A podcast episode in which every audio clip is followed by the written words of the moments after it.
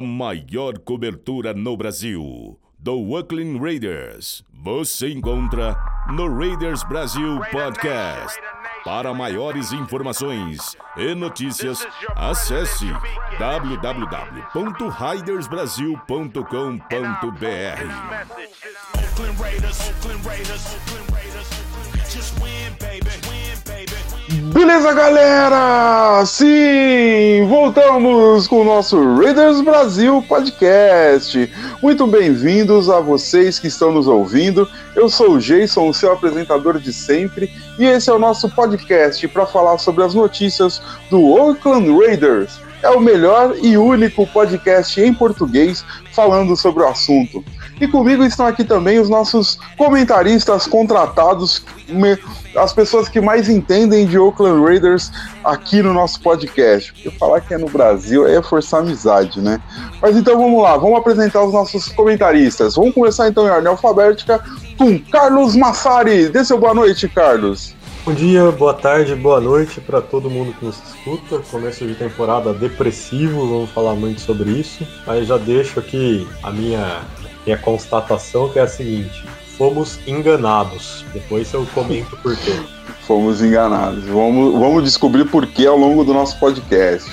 Então, continuando nossa ordem alfabética, o nosso o nosso mais novo comentarista, o comentarista contratado da última semana, Dudu Camargo. Fala aí, Dudu. Fala pessoal, tudo bem? É, um salve aí para todos os torcedores que queriam que pelo menos nessa temporada os jogos tivessem só três quartos, né? Eu acho que a eu eu meu, meu salve aí vai para todo mundo que tá falando mal de, de, de querendo achar culpado. Ó, culpado para mim só tem um nome que chama Mark Davis. Vou falar um pouco mais disso depois. Boa, boa. É o cara que vive dos puteiros. A culpa é dele. Vamos ver, né? Então, para completar o time de comentaristas, temos também Iago Franzleben. Fala aí, Iagão.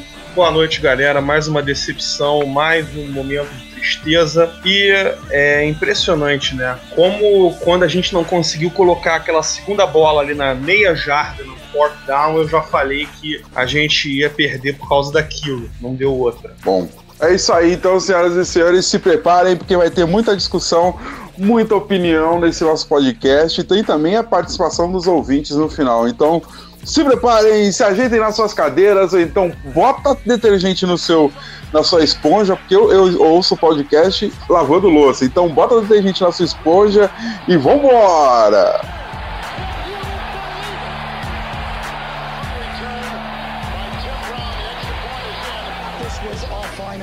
This was the finest hour in the history of the Oakland Raiders. Bom, senhoras e senhores, voltando com o nosso podcast, vamos começar nossos trabalhos. Lembrando a todos que a gente vai iniciar comentando como foi o, último, o nosso desempenho no último jogo. Lembrando que o nosso jo último jogo foi 28 para os Dolphins e 20 para a gente. Se a gente levar só os três primeiros quartos, foi, foi 17 para a gente e 14 para os caras. Mas isso não conta, né? Porque tem, sempre tem um quarto quarto. Bom, Vamos lá então, começando a falar sobre o ataque. Vamos começar na ordem inversa. Iago, fala você, irmão. Que, que você achou do ataque no nosso, nesse último jogo? Tava tudo correndo bem quando a gente começa a perder chances bobas de disparar no placar. Lynch correndo bem, é, como tem sido aí os últimos jogos. Prova que o cara realmente não tá nem aí pra idade. É, desse, dessa vez, o grande wide receiver do jogo foi o George Nelson. Finalmente saiu da casinha e resolveu jogar. Acho que o John Gruden planejou para ele muitas coisas, tanto é que ele foi o alvo preferido em campo.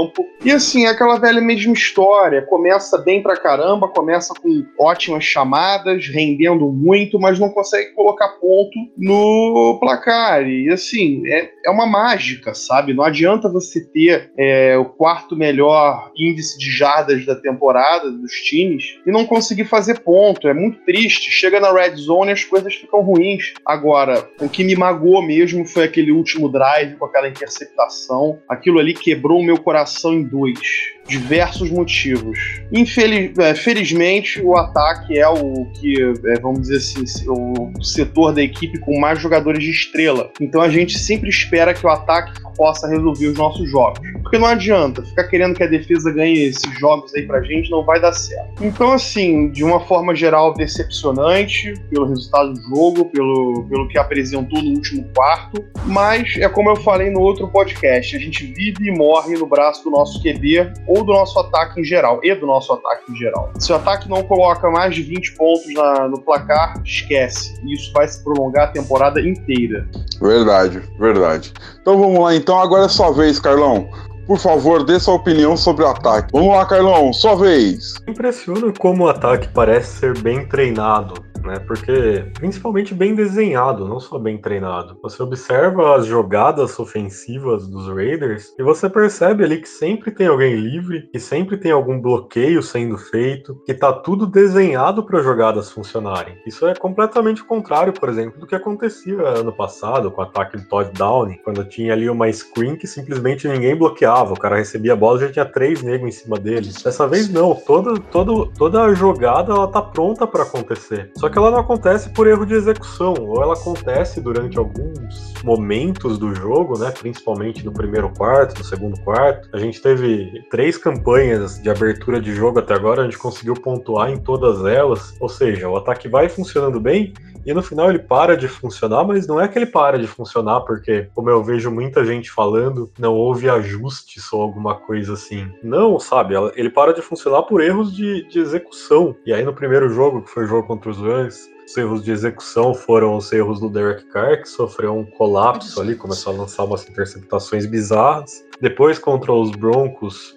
o grande erro de execução que a gente pode citar, né, é aquele drop do, do Keith Smith na quarta descida que mataria o jogo. E ontem os erros foram do, do Amari Cooper, principalmente, né? O jogo, a gente faz 17 a 7 no terceiro quarto, eles marcam um touchdown imediatamente, desse um jogo 17 a 14, e a gente tem uma campanha, terceira descida, passe pro Cooper, bola na mão dele, drop. Aí a gente vai pro punch, força um punch deles, recebe a bola de novo, terceira descida, bola no, no peito do Amar Cooper, que não só foi no peito dele, como seria um touchdown aquela jogada, se ele faz a recepção, drop. E aí, sinceramente, não tem, não tem o que você dizer, não tem o que você esperar além disso. Se você não consegue executar jogadas que são bem desenhadas, que são bem planejadas, as coisas vão pro ralo mesmo. E eu acho que a questão é que o que esse começo de ano tem escancarado pra gente é que o talento que a gente imaginava que tinha no time não é um talento tão forte assim. Entendi, entendi. É, é uma opinião interessante, é uma reflexão interessante. Vamos lá, Dudu, agora é a sua vez, amigo. Manda aí a sua opinião sobre o ataque, o desempenho do ataque nesse último jogo. Bom, vamos lá. Só para não, não repetir o que o pessoal falou, concordo com tudo. Eu acho que o, o principais, os dois principais pontos aqui que são, que são bem importantes é os turnovers. Então acho que não adianta nada você ter o nível de rendimento, o cara tá arremessando para quase 300 jardas nos jogos, é, sendo que um jogo ele tem três turnovers, no outro ele tem dois. Então, é, e, e, são turnovers muito bobos no final do dia, jogadas que não precisa, que ele tá forçando. Acho que até o Gruden deu uma entrevista hoje, falou que em alguns momentos ele não tá entendendo o excesso de agressividade do, do, do Carr é, que não precisa tomar essas decisões, inclusive, que nem o Iago pontuou, aquele momento no, num dos drives finais, não precisava ter feito aquilo, é, a gente já estava numa posição boa, e entra no meu segundo ponto, que é pegar os pontos que estão sendo dados pra gente. Então, às vezes, você tem uma chance de chutar um field goal, ou de fazer uma campanha, às vezes, um pouco mais conservadora, numa posição mais difícil, mas pegar alguns pontos e alguns calls meio controversos, é, erro de execução muito forte, principalmente em quarta descida. É, o Kit Smith, não sei o que acontece, tem que tirar ele de campo nas quartas descidas, porque toda quarta descida que que ele, que ele teve envolvido até o momento não, não tem conversão é, e pegar os pontos que estão disponíveis em vez de ficar tentando sempre acabar com o jogo em uma jogada. Tem que jogar mais conservadoramente, tem que tentar pontuar todo o drive e tem que parar de ser agressivo nas horas que às vezes não precisa e é melhor você só fazer o, o, os pontos que você precisa ali. Então, esse é, acho que é um pouco do, do, do diferencial que, que o nosso ataque não está conseguindo produzir tanto. É, eu concordo também, concordo também. É, é muito. É, eu, eu sempre comento que eu acredito que o Carlos ele precisa de um equilíbrio emocional de alguma forma. De alguma forma, a deficiência que eu vejo no Car é equilíbrio emocional. Já faz uns três anos que eu falo sobre isso. Mas beleza, então agora é próximo bloco. Derek looking. Derek, Derek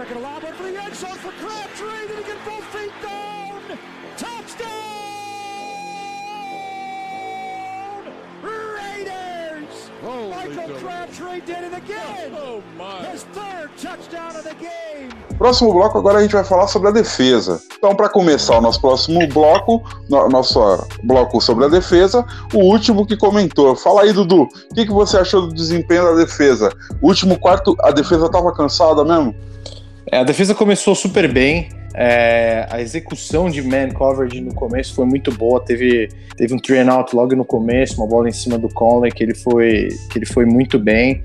Algumas faltas bobas ali também na, na, na, na, na parte da defesa, mas em geral a defesa até o final do jogo foi, foi muito bem. Ela segurou muito bem. É, eu não vou colocar tudo na conta do, do ataque, porque o ataque poderia ter segurou bem a bola até o final ali mas tinha que ter pontuado na, nas últimas campanhas. Mas a defesa aconteceu basicamente a mesma coisa. Chegou, chegou um momento em que a gente cansou, tomou duas big plays assim que não podem ser tomadas. É, e foi acho que a terceira vez que a gente tomou aquele reverse com o passo, passe pelo wide receiver. É, acho que até o, o Gruden estava comentando hoje também que o Browns deve estar com certeza olhando esse tipo de jogada para fazer com o, o Jarvis Landry, que eles também fazem direto esse tipo de jogada. Então, assim, erro bobo, a defesa cansada no final, é, começa voando e depois não consegue terminar, não consegue terminar os jogos, mas assim, vou, eu sei que esse tópico é sobre defesa, mas voltando, eu acho que o ataque consegue ajudar muito mais. Então você pegar hoje, no quarto quarto, a gente tá tomando de 37 a 3 é, de pontos no quarto quarto. Isso aí não é só questão da defesa também. O ataque poderia contribuir também um pouco a mais pra gente não estar tá nessa situação. É, concordo. Concordo também que o ataque poderia contribuir mais, mas a defesa deu uma ramelada feia. Vamos lá, Iago, sua vez, por favor, a sua opinião sobre a, sobre a defesa. Então, vamos lá. É, nós não temos talento na defesa para fazer frente a grandes ataques e nem ataques médios. Então, o Paul Gunter está fazendo uma limonada com esses limões azedos e velhos. É uma verdadeira caipirinha de maracujás de gaveta. E quando o Bruce Arians, que foi técnico do Cardinals, vai na transmissão e elogia o Paul Gunter, rasga elogios, é porque o cara tem algo sério a dizer. Quando ele fala, você tem que escutar. Então a gente imagina como é que seria essa defesa com Ken Norton Jr. Eu não quero nem imaginar o que, que seria, mas sinceramente, Marcos Gilchrist no lance do, do, do passe do wide receiver, o cara tenta dar um tackle no Jaquim Grant e cai no chão. E cai de maduro, ou seja, não tem mais o vigor físico. Ed Nelson, no primeiro touchdown dos caras, no passe bom do Tannehill, tinha a cobertura da rota, mas o cara já não tá correndo direito, não tem velocidade. Então, assim, fica muito complexo. A gente não tem jogador de, de alto nível na DL. O nosso melhor defensor hoje em dia dia é o Gabriel Conley, que é um segundanista, um corner que vai de acordo com a temperatura da defesa. Quando a defesa tá bem, ele tá bem. Quando a defesa vai mal, ele costuma ceder a uns catches. E talvez o setor de cornerbacks seja melhor, uh, o único setor da defesa que melhorou do ano passado para esse. Agora, não dá mais. Os caras estão chegando no último quarto com a língua para fora, já exaustos. Não tem, não tem como você ir além disso. Ou você é, dá todo o gás no começo para segurar e espera que o ataque faça um ponto, porque eu acho que essa é a estratégia do Gruden, mas o ataque não tem feito, porque não há jogador de alto nível naquela mesa. Não tem como a gente esperar que é, façam, é, façam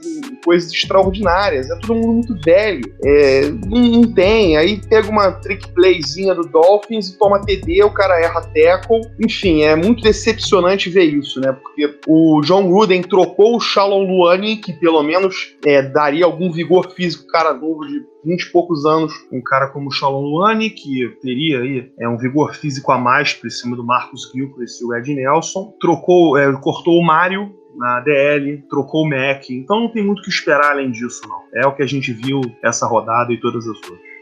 Agora só falta você, Carlão. Então, sua opinião sobre a nossa defesa, o desempenho da nossa defesa e como é assistir o Kalil Mack jogando mais que a nossa defesa inteira? Acho que existe um pouco que uma falácia no que diz respeito ah, o Kalil Mack tá mais jogando mais do que a nossa defesa inteira. Eu vejo muita gente falando isso no Twitter, no Facebook, em caixas de comentários dos sites gringos, etc. Mas, cara, é... você pega jogos aqui que a gente jogou em outros anos e você vê o Kalil Mack estando na nossa defesa e o efeito dele não era tão devastador assim quanto ele é tem em Chicago. Não que ele não seja excelente, é óbvio que o Kalil Mack é excelente, mas quando o Kalil Mack é a única coisa que você tem na defesa, continua não tendo um grande impacto. A gente já teve temporadas aí que a gente foi, sei lá, vice-lanterna em sex na liga com o Kalil Mack em campo. Então, assim, sinceramente, não é, não é a presença do Kalil Mack que estaria fazendo a gente ganhar jogos agora. Mas sobre a defesa, eu acho que ela tem feito o que, o que ela pode fazer, cheia de jogadores limitados como ela é. A defesa tomou 26 pontos dos runs, né? Porque uma da, um dos touchdowns deles foi uma pick six do Car. Tomou 20 pontos de Denver e tomou 28 de Miami, sendo que 14 foram no finalzinho. Então não tem como você esperar muito mais. Eu acho que na verdade ela tá jogando até acima do que a gente poderia esperar de uma defesa que aparentemente ela tem tão pouco talento real. Eu acho que tem alguns jogadores que estão começando a se destacar mais dos, da galera mais nova, né? O Arden Key foi nosso melhor defensor ontem, segundo o Pro Football Focus. Isso a gente espera que ele continue crescendo. O Garyon Conley tem jogado bem. O Rashan Melvin tem jogado bem, por incrível que pareça, também tem contribuído. Agora, a gente tem um problema gigantesco, absurdo na posição de safety. Como o Iago pontuou bem, o Red Nelson e o Marcos Gilchrist eles estão fora de condição de jogo e por algum motivo o Gruden e o, e o Gunter continuam insistindo neles. Eles estão completamente sem condições de jogo, inclusive do Red Nelson a gente já sabia ano passado que não tinha mais condição de jogo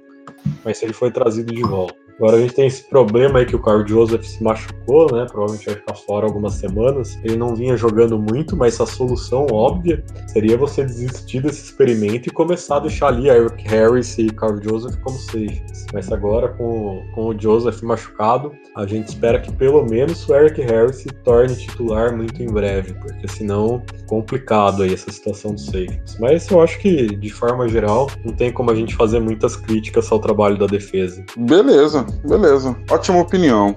Então agora, senhoras e senhores, pro próximo bloco.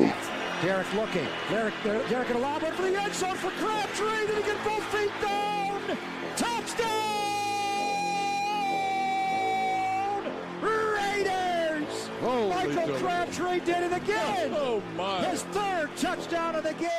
E no próximo bloco, agora a gente vai falar um pouco sobre o próximo jogo.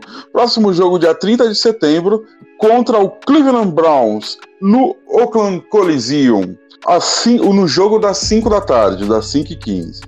Então, senhoras e senhores, por favor, senhores, vamos às perspectivas para o próximo jogo. Vamos começar com você, Carlão.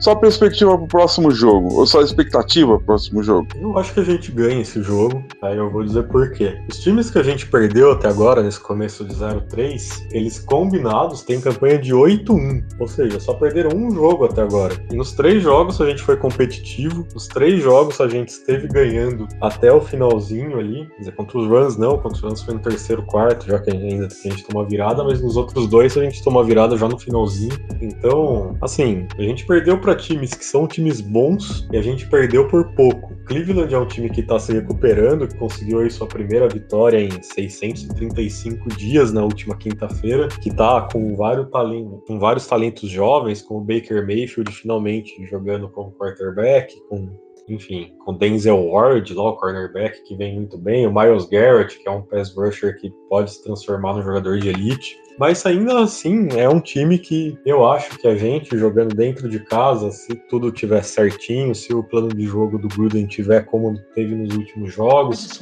o Gunter provavelmente vai chamar ali várias formações para confundir a cabeça do Mayfield, que, que é só um calouro. E considerando tudo isso que a gente perdeu para três times bons, sendo competitivo e lutando até o fim, Eu acho que, que a gente deve vencer esse jogo e eu espero que seja aí o começo de uma série que, que possa melhorar um pouco as coisas. Mas, enfim, né? A gente nunca sabe onde que vai ser o derretimento que vai acontecer nesse time. Boa, legal. Então agora o próximo é você, Iago. Suas expectativas para o próximo jogo, Iago? Nada mais do que a vitória. É, Cleveland está voltando aí a ser é, um time, vamos dizer assim, não risível da NFL, ganhou seu joguinho, empatou com Pittsburgh, poderia ter ganho de, de Saints e de Pittsburgh. Só que por problemas com o kicker não o fez. Isso quer dizer o quê? Que eles estão bem, eles estão com a defesa arrumada, que eles estão minimamente competitivos. Mas olha, sinceramente, ainda é Cleveland. E na boa, tem que ganhar. Porque se não ganhar, olha, meu Deus, eu não sei nem aonde eu ponho a minha cara. Porque não tem jeito, é. Tudo bem, o Carlos falou sobre o retrospecto dos times aí que, com quem nós jogamos. Mas, cara, perder para Cleveland em casa vai ser é, para realmente reavaliar o que foi feito. É, não acho que nós temos muitas escolhas, é continuar com o Gruden aí no mínimo mais uns dois, três anos. Mas assim, o Derek Carr tem mais 13 jogos. Tem esse jo o jogo e mais 13, e mais 12 para provar que não vai, que não precisa sofrer competição na posição de QB nos training camps dos próximos anos, do ano que vem, para ser mais exato. Então eu não espero nada menos do que a vitória. Não tem jeito. E fala seu placar, mano. Eu vou botar aqui uns 27 a 17 pra gente. Beleza, Carlão, você não falou seu placar. Vou ali perto do, do Iago, cara. Eu vou de 27 a 20. Beleza. E agora é sua vez, Eduardo. Por favor, as suas expectativas para o próximo jogo e, lógico, o seu, o seu chute, palpite de placar também. Vamos lá.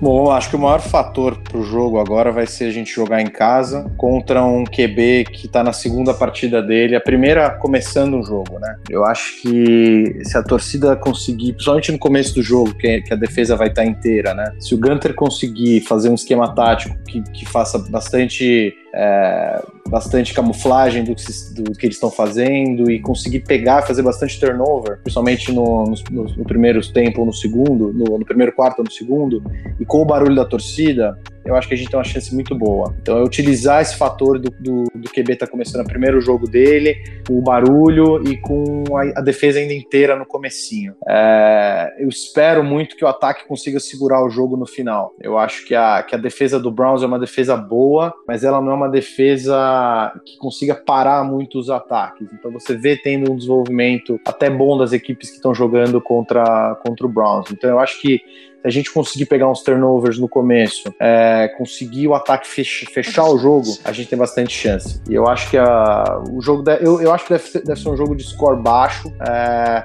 eu diria mais ou menos uns 20 a 10 pro, pro, pro Raiders. Beleza, beleza. Meu palpite então vai ser 30 a 10 para nós, porque eu sou assim, agressivo. Então vamos lá agora pro próximo bloco. Derek looking.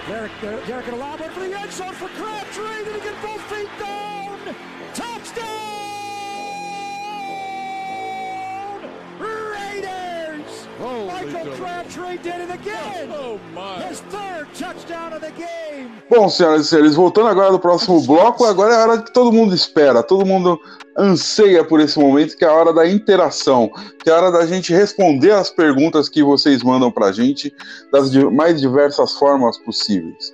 Então a gente vai fazer meio que em ordem alfabética, começando com o Eduardo, e aí cada comentarista vai respondendo uma das perguntas que a gente foi encontrando aqui. Então vamos começar com a primeira pergunta, é do Alisson, do nosso, do nosso grupo do WhatsApp. Vai para Eduardo. Conseguiremos a primeira vitória antes da bye week? Ah, acredito que sim. Acredito que sim. É... Esse próximo jogo do Browns é, é o que a gente tem que ganhar. Que independente da gente estar tá em reconstrução, independente da gente estar tá nesse momento em que estamos apostando bastante coisa no, no, no, próximo draft, tem alguns jogos contra alguns times é, em casa que não, não dá para perder, não dá para perder mesmo. Então eu acho que deve vir, deve vir agora nessa próxima semana contra o Browns. A gente tem alguns jogos difíceis depois do Browns, então, é, se a gente não conseguir ganhar esse, não vê, aí sim não vejo a gente ganhando até o nosso pai. Beleza, beleza. Vamos lá, Carlão, sua vez. Próxima pergunta. Próxima pergunta vem do Marcos, do grupo Raiders Brasil, no WhatsApp. E ele pergunta assim: devemos pensar em draftar um outro QB no draft do ano que vem? Eu acho cedo. Eu acho que existe uma cornetagem em cima do Car que não é tão válida assim. Por que, por que eu acho isso? Porque ele tem operado a defesa de forma com, desculpa, ele tem operado o ataque de forma competente. Você pega o jogo contra Denver, o jogo anterior, você vai ver que ele completou 29 de 32 passes. É um número ali absurdo, um recorde da NFL, se, se eu não me engano. E Uhum. por cima, o passe-chave que ele não completou dos três foi aquele drop do Keith Smith, né? Ou seja, nem foi culpa dele ainda. Uhum. Então você vê que, que não existe ainda muitos motivos pra gente pensar que o Carr não pode ser o quarterback desse time. Porém, eu acho que Legal, le... hum. ele vai receber mais tempo, ele vai ter esse ano e ele vai ter o próximo, ele vai ter 2019.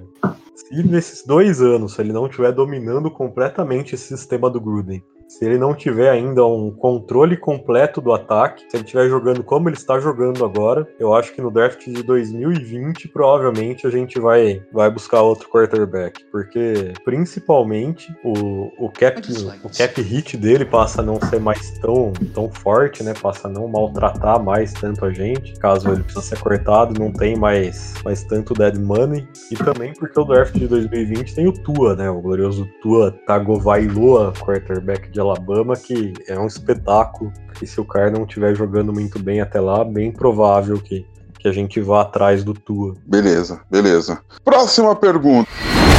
Então, a próxima pergunta veio do Twitter. E o perfil Seahawks Brasil perguntou: Quando vai vir a primeira vitória do Raiders? Iago, sua vez de responder. Eu acho que essa semana contra os Browns. Porque a gente não tem opção. É, só, só me confirme alguma coisa. É, depois dos Browns, é Chargers e mais quem? Vou consultar aqui. Depois é o Seahawks em Londres e depois é o Bayern. Ah, entendi. É, tem, tem chance de ganhar mais Browns e Seahawks, porque Chargers vai ser meio complicado. Os caras estão voando também. Mas vai ser contra Cleveland, fé em Deus.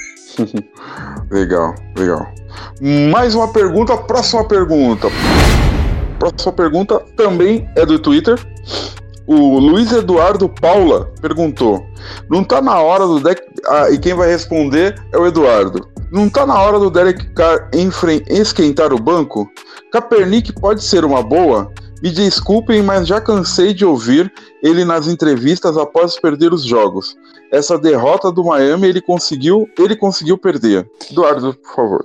Então, vou, vou quebrar a resposta no- nas duas perguntas. Primeiro, eu acho que Uhum. não. Acho que ainda não. O Car, é, ele tá tendo as falhas dele, ele tá tendo um problema que ele não, não teve desde, é, desde a primeira temporada dele, que foi, foi ter alguns turnovers em momentos é, que não poderia ter. Ele sempre foi um cara de ter baixo, baixíssimo nível de, de interceptação. É, e muito disso era também por ele jogar é, muito conservador. Eu acho que agora que ele tá com, com o Gruden, ele, ele tá sentindo talvez a vonta uma vontade de se provar mais. E tá tomando alguns riscos que ele não precisa e forçando algumas bolas que na verdade não precisaria forçar. Próprio Gruden falou hoje na entrevista, falou, o cara tá, tá tentando demais. Em algumas horas tem, tem que fazer um pouco menos. Ele teve esse problema também na primeira temporada dele, que ele tentou, tentava às vezes ganhar os jogos e, e fazer algumas besteiras. Então, ainda não. Até porque o, o nosso QB reserva hoje é, é o AJ McCarron, que não, não me traz muita confiança aí também se a gente fosse colocar o Car no banco. E esse- o papo do, do Kaepernick, que é, a segunda, que é a segunda parte, gente, a gente tá falando de um quarterback que entrou é, no lugar do Alex Smith na, na temporada que eles foram pro, pro Super Bowl, e a grande verdade é que nenhum coordenador defensivo tinha resposta pro Kaepernick naquela época. Então eles foram muito longe porque ninguém sabia marcar, ninguém sabia. O estilo de jogo dele era muito diferente do que estava todo mundo fazendo na, na NFL na época. Então não deu tempo de ninguém se preparar e o 49ers tinha uma defesa muito boa, um ataque é, de corrida muito bom. Mas depois disso, você pega os números do, do Kaepernick, é um quarterback que não sabe ler defesas, ele não, não sabe arremessar todas as bolas. é, às vezes a bola dele chega como um, um jato na mão do- dos receivers. É, é um cara que dificilmente vai ter uma leitura pré-snap vai mudar uma. Então, assim, é um cara que tá sem jogar há, há muitos anos, né? Então, ele teve problema de, de nutrição uma época. Então, assim, cara, não é a solução. Eu acho que é um, que é um, um quarterback que teria que voltar para a liga ainda, ficar alguns anos de reserva, voltando a estudar os esquemas e tudo mais, para ir, quem sabe, jogar em algum time. Mas eu acho que é uma, uma, uma realidade muito longe você pensar que o Kaepernick vai chegar e, é, se, se chegasse, iria resolver o nosso, nosso problema. Isso é, uma, isso é uma ilusão. Legal, legal. Mas você não acha que nesses dois anos ele não continuou se preparando de alguma forma? Ele ficou meio que no ócio mesmo, será? Ah, mas é diferente, né? Você poderia dizer também que o Gruden ficou há 10 anos, né, se preparando para voltar a ser técnico. Uma coisa é você estar tá realmente numa equipe, estar tá participando ah, das sim. reuniões e ter um playbook. Eu acho que a gente às vezes acha que é muito fácil pro cara voltar. Ele, ele tem, assim, o, a questão do físico dele é muito bom. Ele sempre foi um jogador muito rápido, muito forte, teve um arremesso muito bom.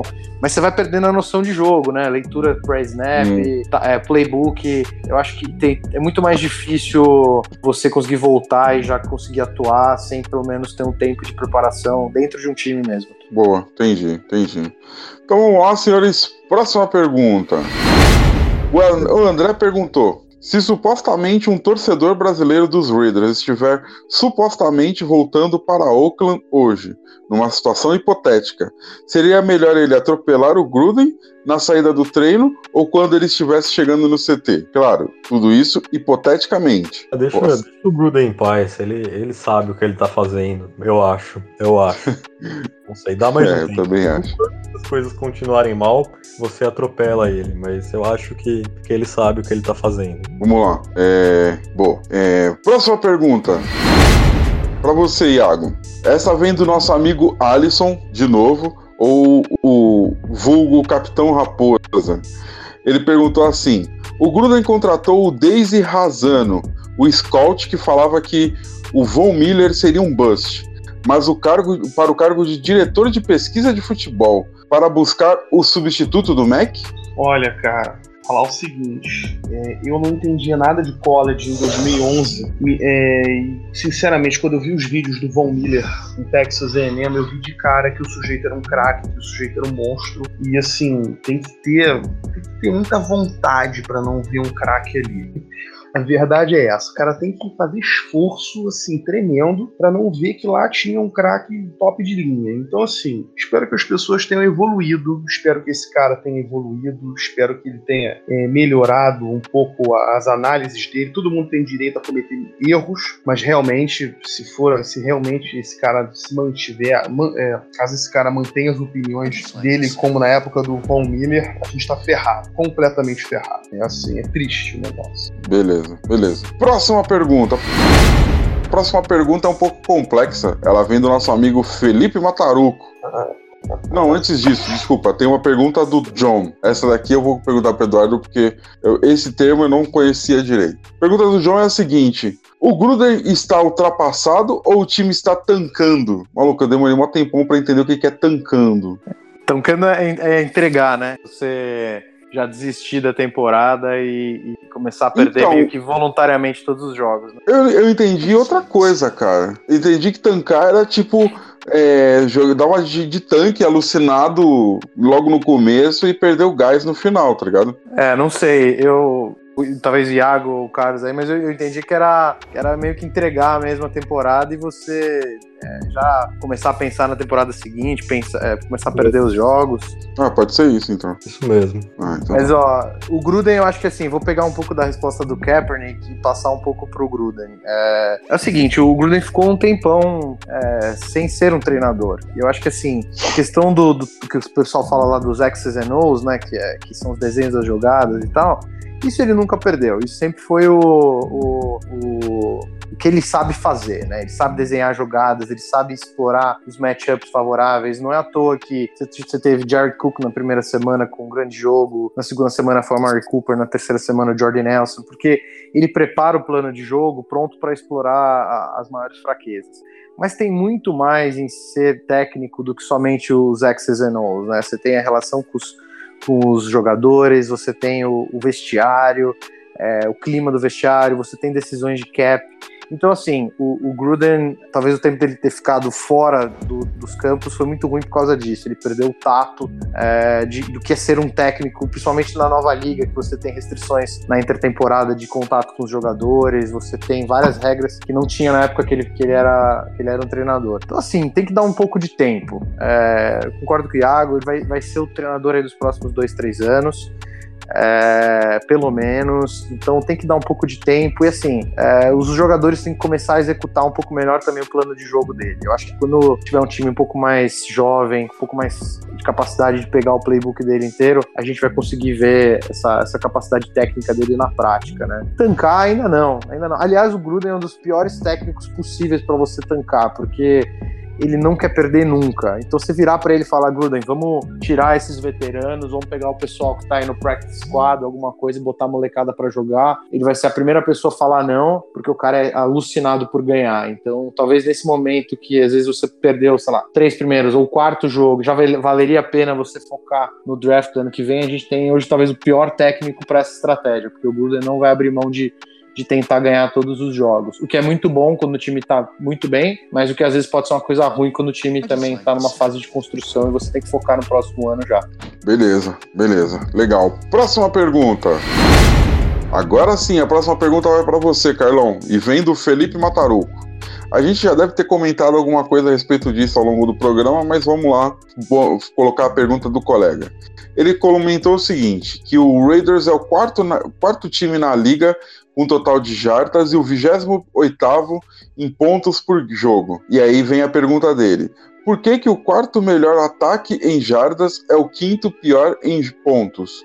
Falha do Carr, dos outros jogadores do ataque, do play call ou do quê? Bom, o primeiro ponto é que os Raiders estão muito mal na red zone, né? Deve ser um dos piores times da NFL na red zone. Parece que o time tem jogadas muito bem desenhadas para o campo inteiro e quando chega na red zone falha ali completamente. Parece que falta alguma coisa. Não sei se falta o Michael Crabtree, que era o recebedor de confiança do Car na, na red zone. Não sei exatamente qual é a questão, mas é, é difícil avaliar exatamente por que isso está acontecendo. Mas são vários fatores.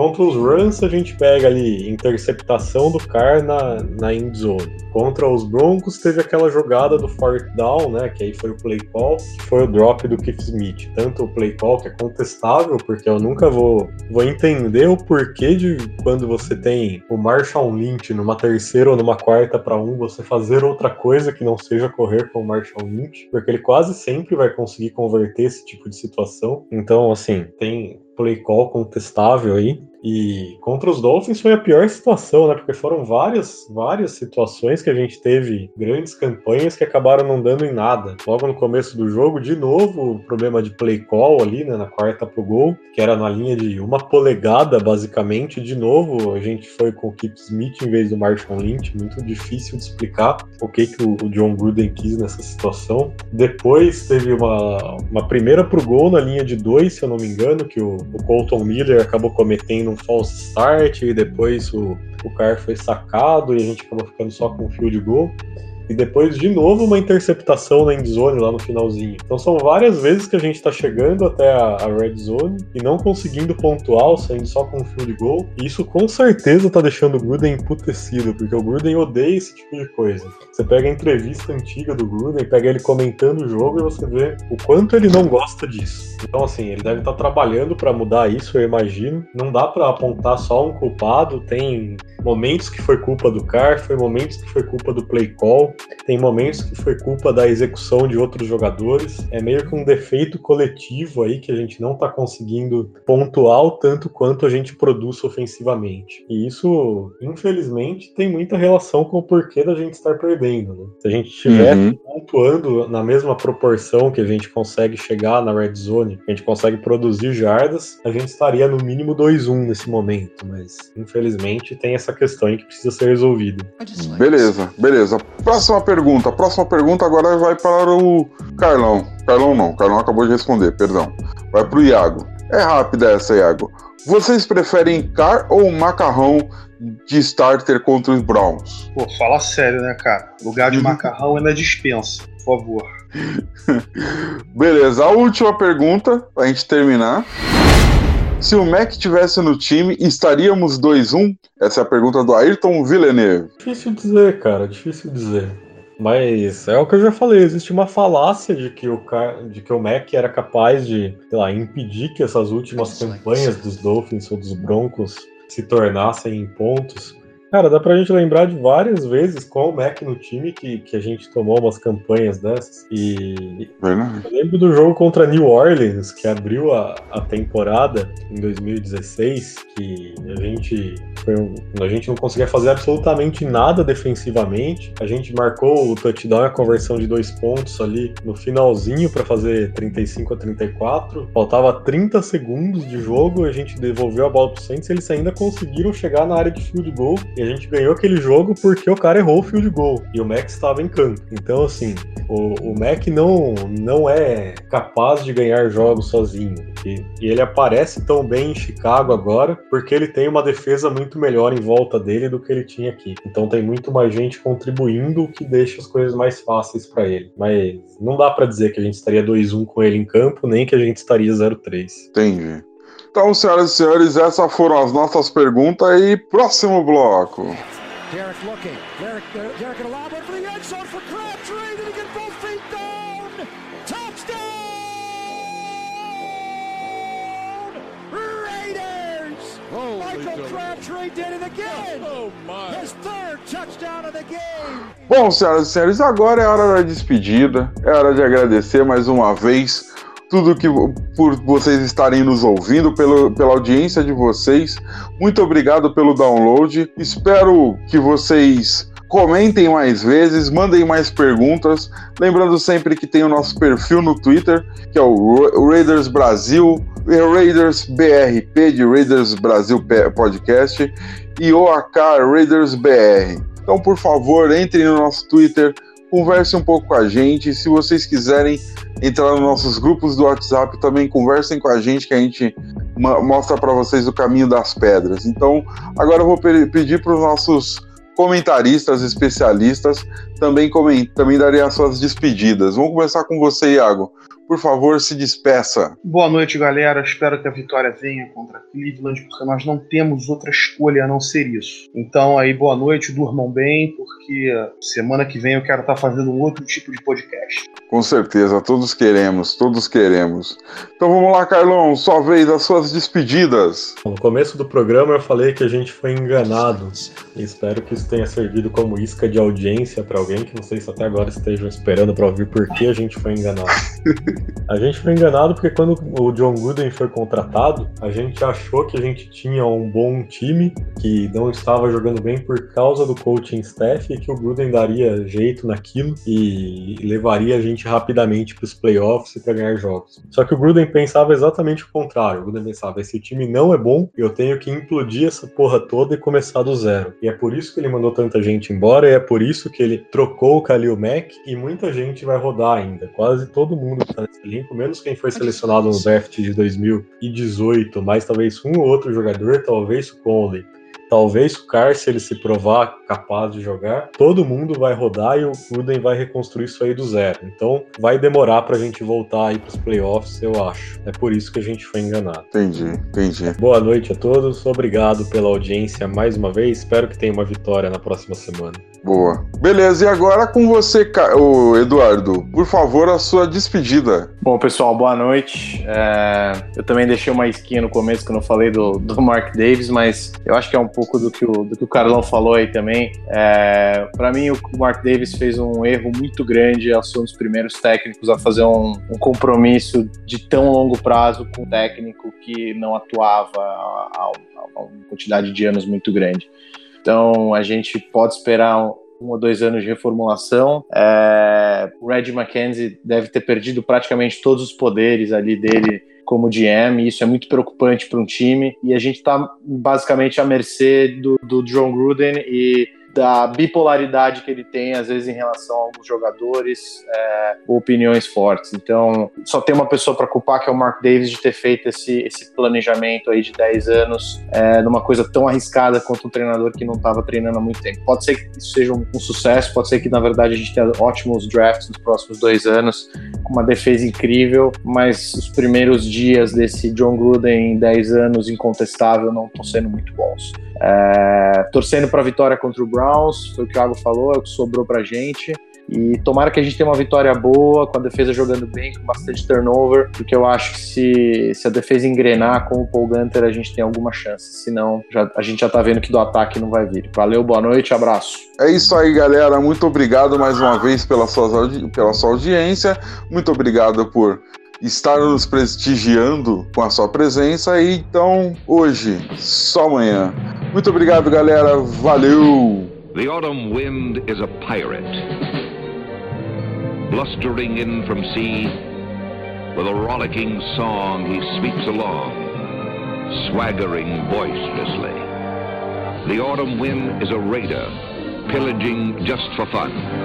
He'll knock you round and upside down and laugh when he's conquered and won. Raider Nation, let's go, let's go. Raider Nation, let's go, let's go. Raider Nation, are you ready for some football? You ain't ready for no football. You ain't ready for the Oakland Raiders. It's the invasion of the Oakland Raiders. Are you ready for some football? Yeah. You ain't ready for this football. Ah. Here we come, baby. Just win, baby. Feel the storm of the cold autumn wind, baby. It's the Oakland Raiders. Get your mouthpiece. You in the black hole with the black beast. This ain't black gold, this is black silver. Commitment to excellence, we deliver. And we'll play past regulation. It's the invasion of the Raider Nation. Raider Nation. Let's go.